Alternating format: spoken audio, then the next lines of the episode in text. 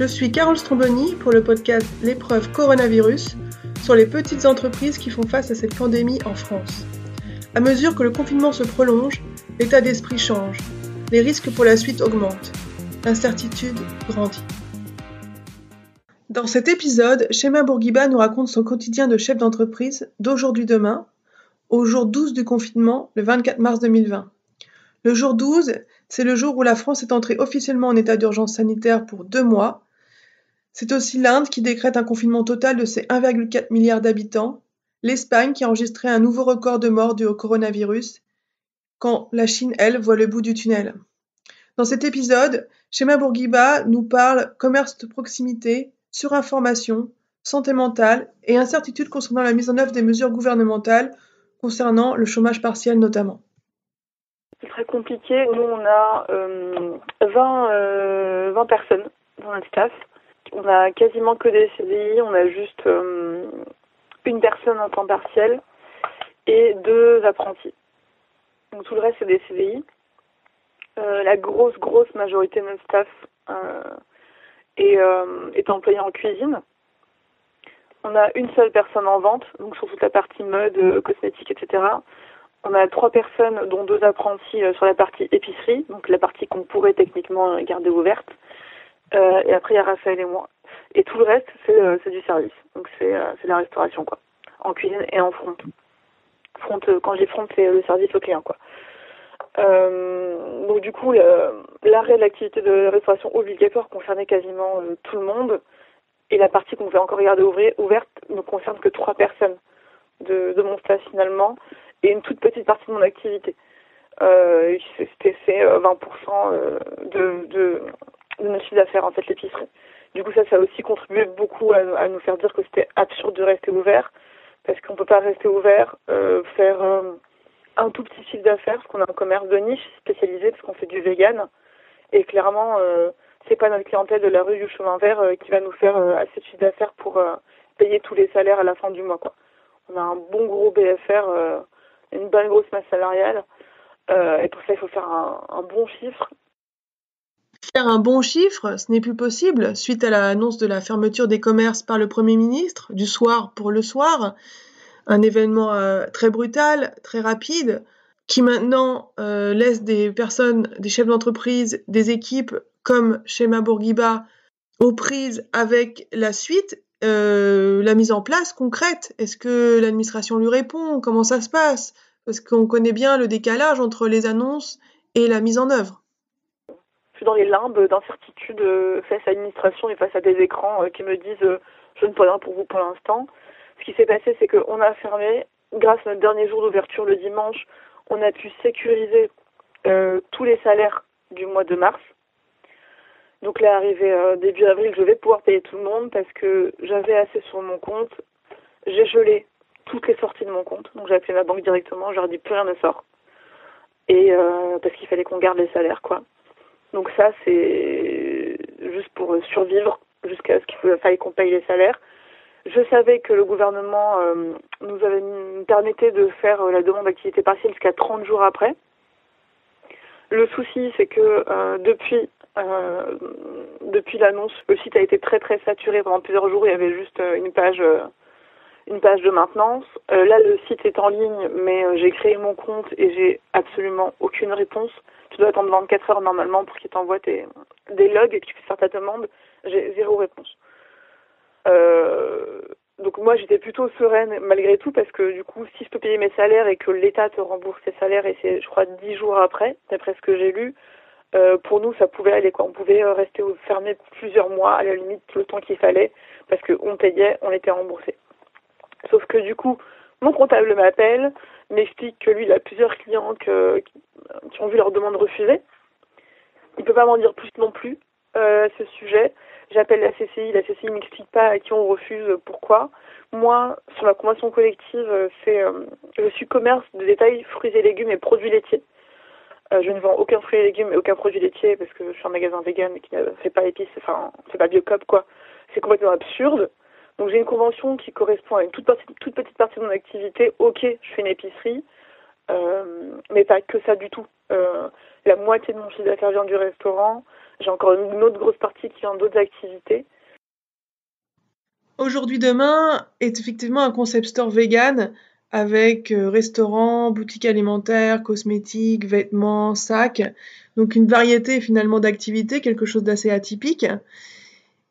C'est ça qui peut créer de l'incertitude sur la suite. Est-ce que je rentre dans les cases, comme le dit Schéma Et cette incertitude, pour l'instant, elle reste complète et entière puisque il est impossible d'avoir des réponses claires à ce stade pour cette chef d'entreprise.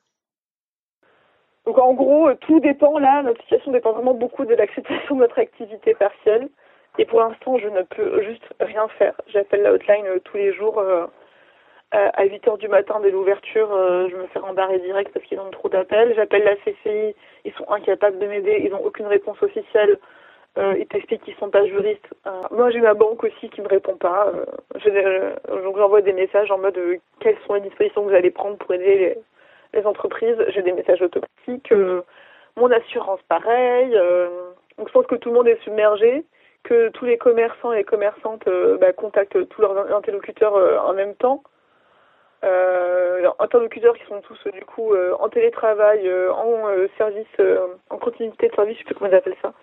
Je sais que tout le monde est submergé, mais sauf que moi, ben, j'ai des trucs qui sont écrits sur le site du gouvernement, des promesses, euh, on va faire ça, on va faire ça, vous pouvez avoir le droit à ça. Sauf que quand tu appelles l'administration pour euh, mettre en place des choses, bah, tu personne en place. C'est donc difficile, voire impossible pour le moment d'avoir des réponses certaines. J'ai testé après mon échange avec Schéma le numéro de téléphone d'urgence de la CCI et voilà comment ça s'est passé. CCI, Paris-Île-de-France, bonjour. Un conseiller va vous répondre. Pour mieux vous servir, cet appel est susceptible d'être écouté ou enregistré.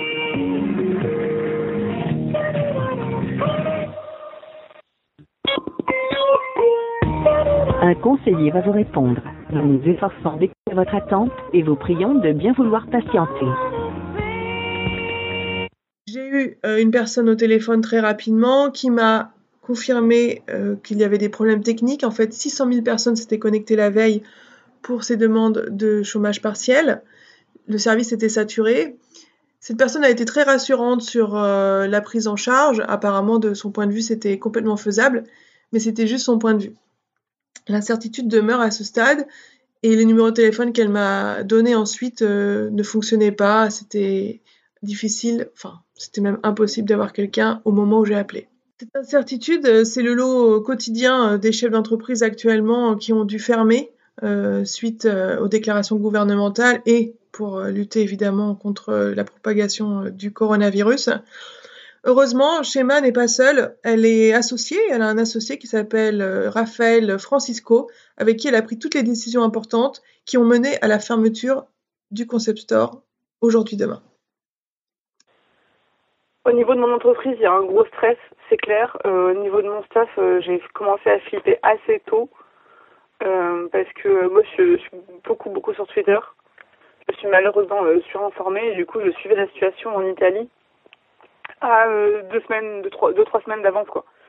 Avant le confinement? Ouais.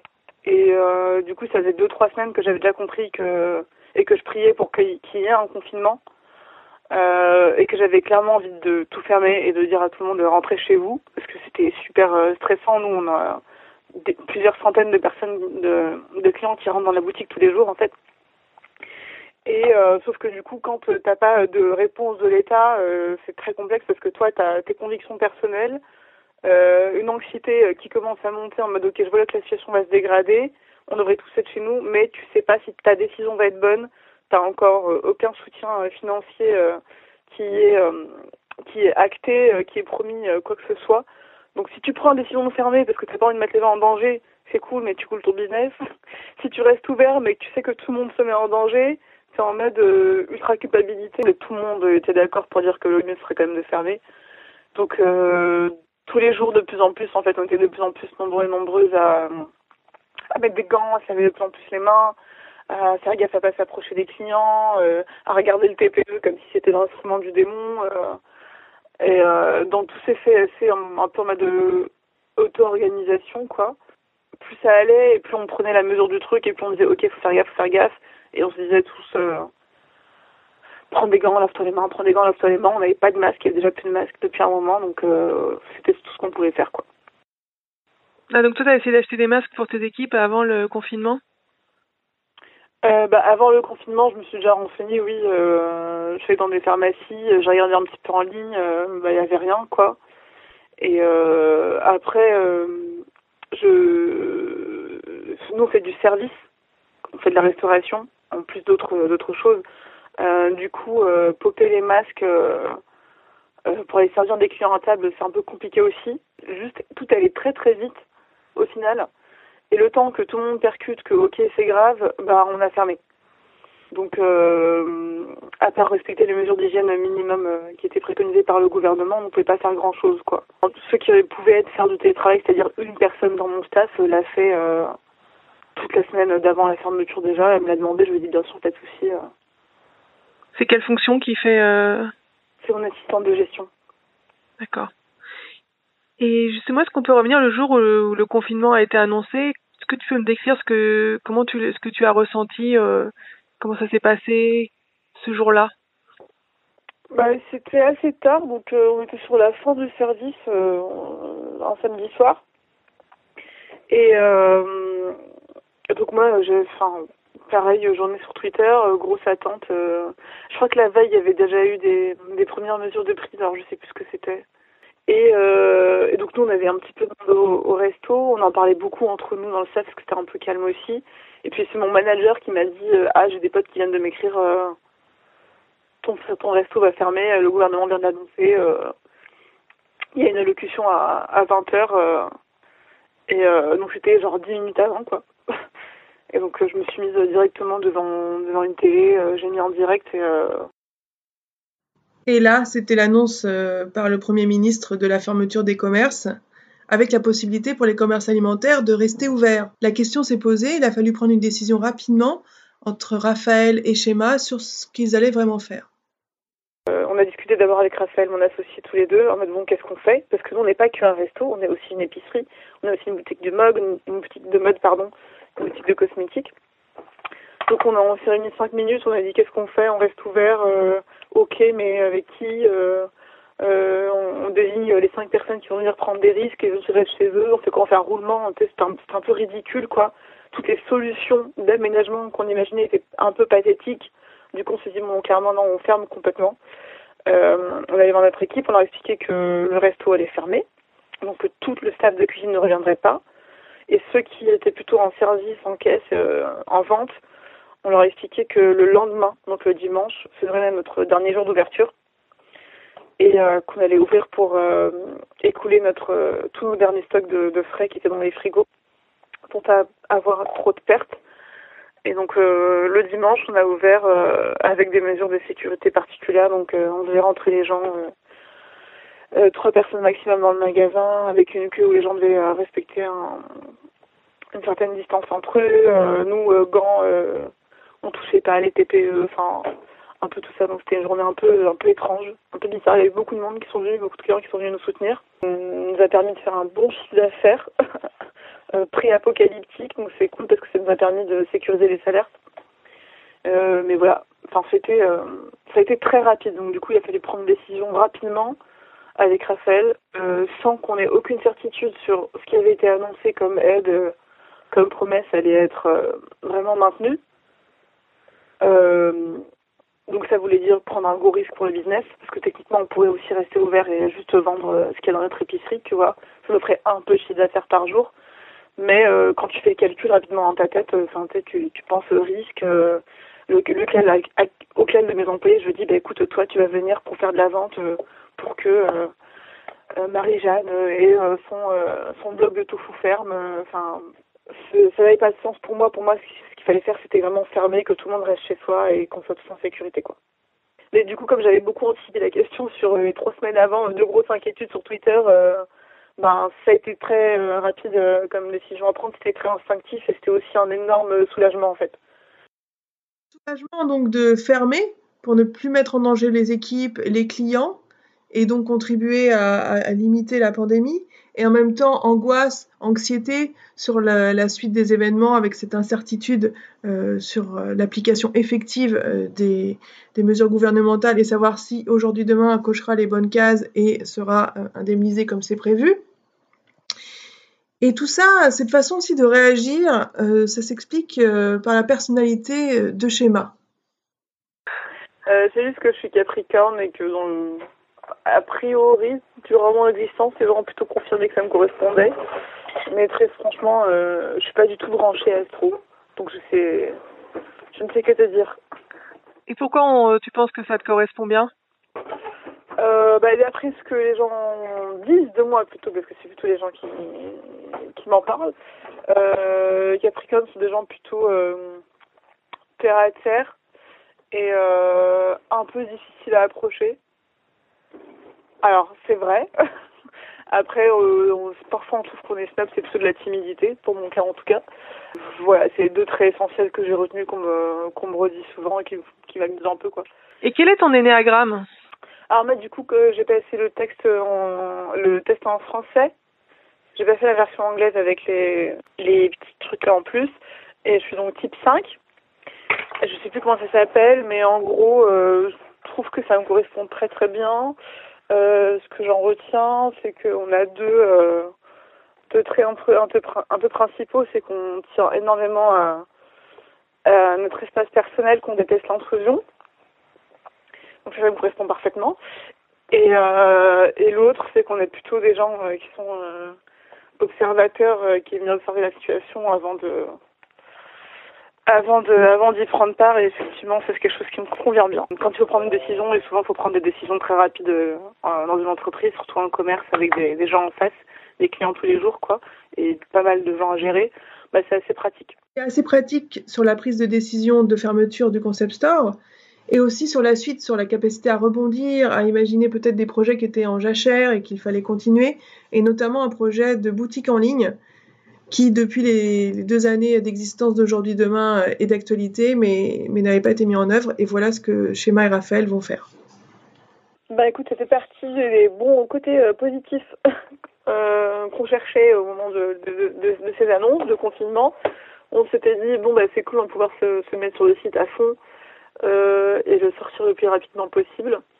Donc, euh, idem, les premiers jours sont vraiment occupé à gérer les urgences et euh, un peu tout sécuriser et aussi un peu se reposer et aussi un peu regarder dans le vide et binge watcher Buffy euh, parce que euh, parce que aussi d'être humain on est, est aussi en méga stress tu vois. Mais je pense que d'ici la fin de la semaine on va se on va se remettre dessus ça va bien nous occuper. On est quand même bien avancé. Essayer de le sortir le plus tôt possible sans pouvoir avoir de date parce que du coup on fait tout nous-mêmes. On avait prévu de déléguer des choses mais là, on va tout faire nous-mêmes. Donc, on a les compétences, mais ça va être plus long, quoi. Et, euh, et je sais pas quand est-ce qu'on peut sortir, honnêtement. Je pense que c'est une affaire de deux, trois semaines de travail pour nous. Après, est-ce qu'on aura la marchandise euh, logistiquement à mettre en place C'est un peu compliqué.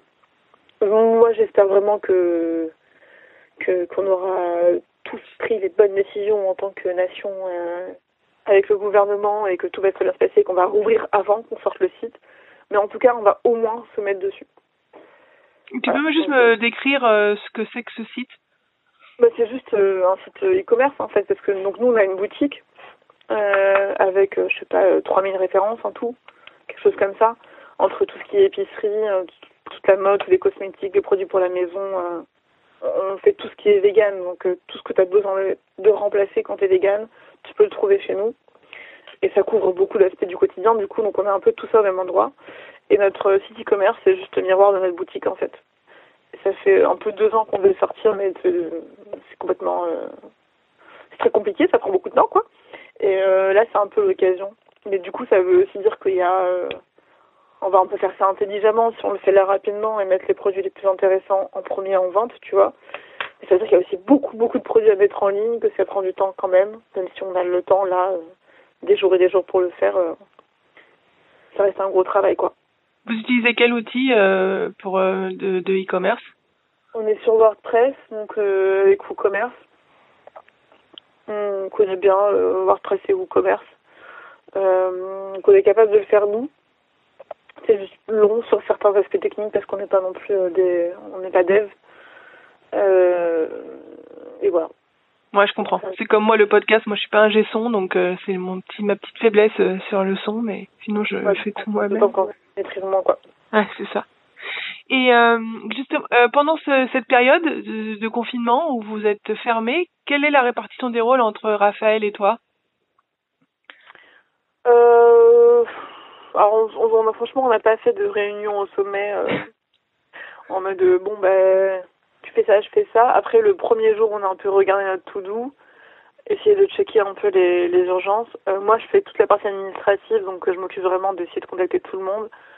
Raphaël, lui, il a refait beaucoup, beaucoup de tri dans euh, les mails, dans ce qu'on doit faire, euh, rechecker les urgences, euh, essayer d'organiser aussi le rangement du, parce on avait aussi plein de bazar qui s'accumulaient, c'est aussi l'occasion de le ranger, le sous-sol, les stocks, le magasin, etc.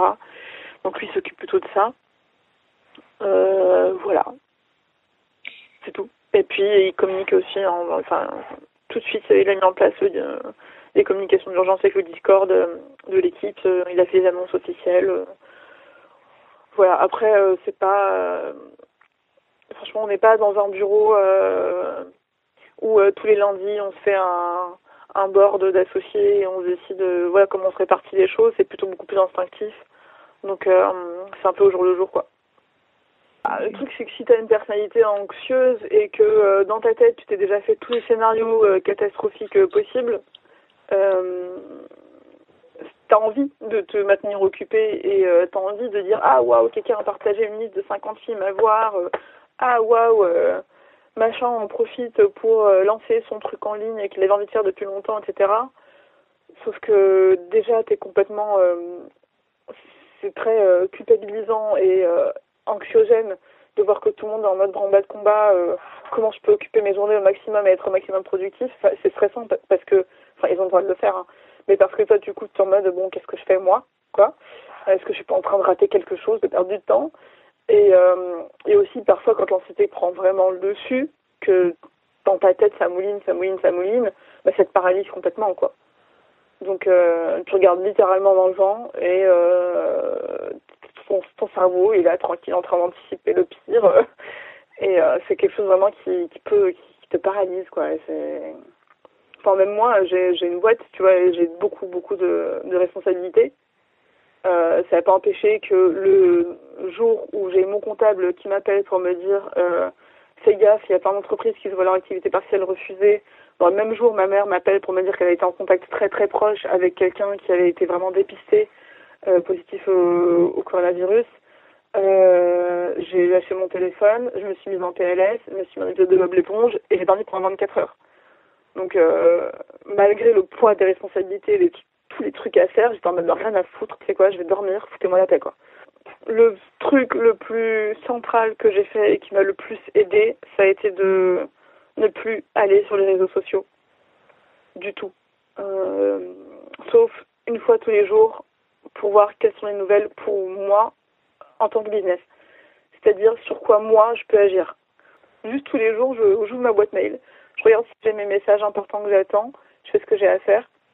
Et puis par ailleurs, ben, je, suis très là en mode régression, je me refais Buffy, euh, je me refais Bob l'éponge, je le disais tout à l'heure. Euh, euh, des trucs hyper cocons, quoi. On a ensuite parlé avec Schéma de, de ces techniques de, de santé mentale, d'auto-hypnose, de tout ce qui peut être fait aujourd'hui pour garder cette santé mentale qui va être de plus en plus difficile finalement à fur et à mesure que le confinement va progresser, que ce soit pour les chefs d'entreprise euh, en tant que, que chef d'entreprise, mais aussi en tant que personne euh, humaine euh, dans son appartement ou sa maison, avec sa famille éloignée. Donc ça, ce sont des vrais sujets qui, qui vont se poser pour tout le monde. Et on a terminé notre entretien avec ma question sur l'épreuve. J'ai intitulé mon podcast L'épreuve face au coronavirus. Est-ce que toi, tu as l'impression de vivre une épreuve? Ah oui, oui, oui, tout à fait, oui. J'ai l'impression de vivre une épreuve, oui. Euh. Enfin, un truc qui me tombe dessus en mode de marée, euh, euh, c'est une épreuve. C'est à tous les niveaux, en tant que en tant que business, en tant que dirigeant, dirigeante avec mon associé. ben, on a l'habitude de régler des problèmes et trouver des solutions à tout, euh, un peu dans l'urgence, un peu en se débrouillant, mais là, euh, c'est tout nouveau et surtout, ben, les impacts possibles sont énormes et on n'a pas de réponse en face encore une fois. Donc là, le, le, côté épreuve, il est là. C'est euh, que l'impact là est possible et monstrueux et, euh, et on ne sait pas. Voilà. Donc là, c'est elle est là l'épreuve. Et puis d'un point de vue personnel aussi, euh, forcément un peu comme tout le monde quoi. C'est une épreuve. J'ai un peu hâte qu'on voit le, la lumière au bout du tunnel quoi. Mais c'est pas euh, c'est pas c'est pas une, une, nouvelle semaine dans la vie d'un chef d'entreprise hein, clairement. Merci. C'était Carole Stromboni pour le podcast L'épreuve, interview, enregistrement et montage par moi-même, musique par Grégory Kahn. Si vous avez aimé cet épisode, cliquez sur les 5 étoiles si vous êtes sur iTunes, abonnez-vous sur votre plateforme de podcast préférée et venez me voir sur mon site www.carolstromboni.com slash site slash podcast. C'est là que vous aurez plus d'infos sur les épisodes passés à venir. Vous pourrez aussi contribuer financièrement pour soutenir ce podcast si vous voulez, si vous pouvez. Les épisodes resteront gratuits quoi qu'il arrive. Vous pouvez aussi m'envoyer une question orale en pièce jointe à carole à carolstromboni.com pour un futur épisode de questions-réponses. A bientôt et bon courage pour cette épreuve que nous traversons. Serrons-nous les coudes.